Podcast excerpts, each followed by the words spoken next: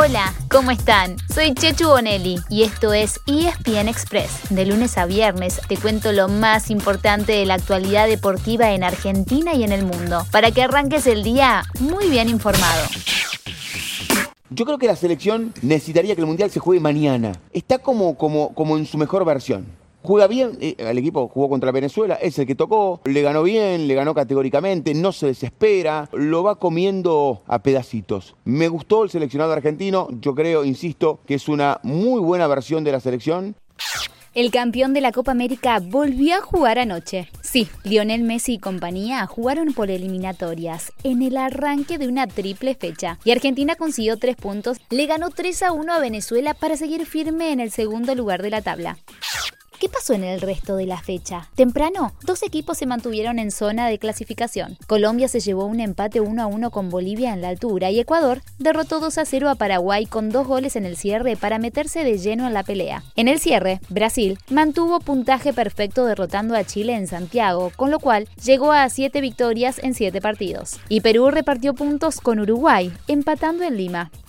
También se completó la primera de tres jornadas de eliminatorias en Europa. Lo más destacado fue la derrota de España, 2 a 1 frente a Suecia. Y no solamente porque la Furia quedó segunda en su grupo, sino porque no perdía un partido de clasificación mundialista desde 1993. También sigue segunda Alemania, pese a haberle ganado 2 a 0 a Liechtenstein. No es un dato menor, solamente clasificarán de manera directa los 10 equipos que terminen primero en cada zona. Y habrá otras tres plazas más por las que competirán los 10 segundos y otros dos equipos más en dos rondas de eliminación directa. Otros dos grandes, en cambio, se mantuvieron al tope de sus grupos. Hablamos de Italia, que empató 1 a 1 con Bulgaria, y de Inglaterra, que goleó 4 a 0 como visitante a Hungría.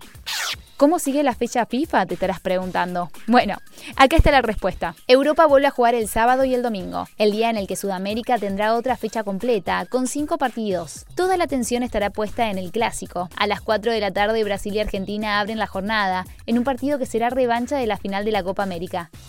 Claro que antes habrá otro Brasil-Argentina muy especial. Será el sábado a la madrugada, en Tokio, por la final del fútbol paralímpico. Y estaremos todos haciendo fuerza por los murciélagos, que irán por la medalla que les falta, la de oro. Además, el fin de semana hay acción por el torneo de la Liga Profesional. Boca, con Sebastián Bataglia como DT, defenderá su invicto el sábado a las 20:15 ante Rosario Central en el Gigante de Arroyito. Y River recibe a Independiente el domingo a las 21:15. San Lorenzo visitará a Platense el sábado y Racing será local ante Banfield el domingo. Y los dos punteros juegan uno cada día. Lanús de local ante Sarmiento el sábado y Talleres en Paraná con Patronato el domingo. Cierra con un ace.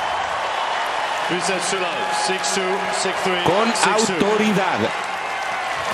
Novak Djokovic ejerce su superioridad, su favoritismo, su supremacía en busca del 21, en busca del Grand Slam calendario y está a cinco victorias de lograrlo.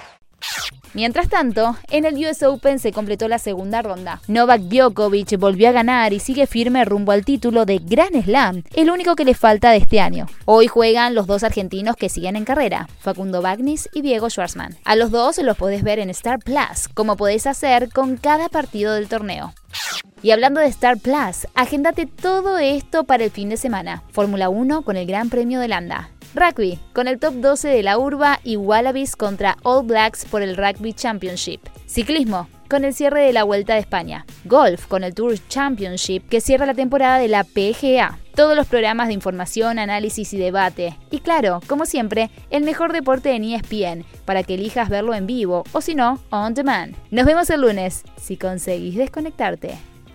Y así llegamos al final de nuestro episodio de hoy. Soy Chechu Bonelli y de lunes a viernes te traigo las noticias deportivas más relevantes para que arranques el día muy bien informado. Te espero en el próximo ESPN Express. Y no te olvides, dale clic al botón de seguir para recibir una notificación cada vez que haya un nuevo episodio disponible. No te vas a arrepentir.